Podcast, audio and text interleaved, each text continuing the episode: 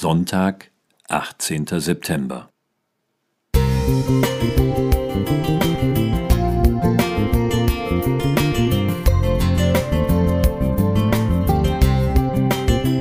Ein kleiner Lichtblick für den Tag.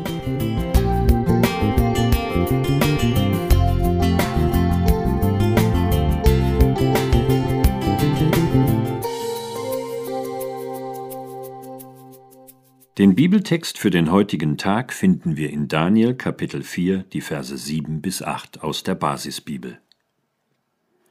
Das ist es, was ich sah, als ich auf meinem Bett lag.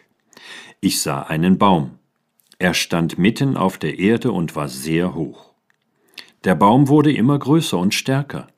Er reichte bis zum Himmel, und er war bis ans Ende der ganzen Welt zu sehen. Hast du in der vergangenen Nacht gut geträumt? Du weißt es nicht mehr? Nun, das geht mir fast immer so. Ganz selten nur gelingt es mir am Morgen, mich wenigstens schemenhaft an die nächtlichen Bilder zu erinnern. Träume sind Schäume. Ja, in 99 Prozent aller Fälle trifft das wohl zu. Trotzdem hat dieser Schaum immer wieder auch ernsthafte Forscher fasziniert.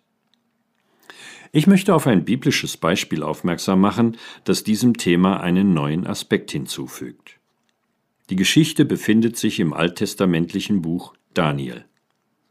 Der Träumende ist einer der mächtigsten Herrscher des Altertums, Nebukadnezar, König des babylonischen Reiches.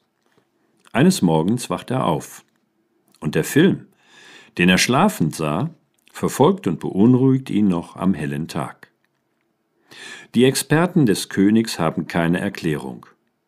Außer Daniel, der prophetisch begabte jüdische Mann, der als Kriegsgefangener nach Babylon gekommen war. Ihm ist klar, dass der himmlische Herrscher dem irdischen Machthaber im Traum eine Botschaft übermittelt hat, die er lieber verschweigen würde. Doch Nebukadnezar verlangt eine Erklärung. Und Daniel weiß, dass er Gottes Eingreifen nicht verhindern kann.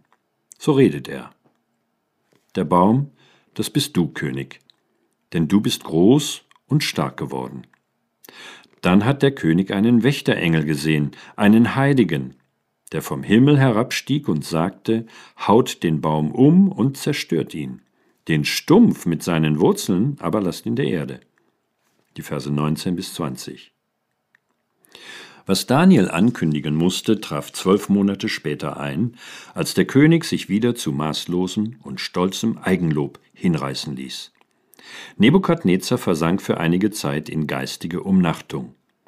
Er sollte begreifen, dass menschliche Macht keine Allmacht sein kann, sondern jeder sich vor dem Höchsten zu verantworten hat. Wir können sicher und froh sein. Gott sorgt auch heute noch dafür, dass solche Bäume nicht in den Himmel wachsen. Und das ist gut so. Klaus Kästner Musik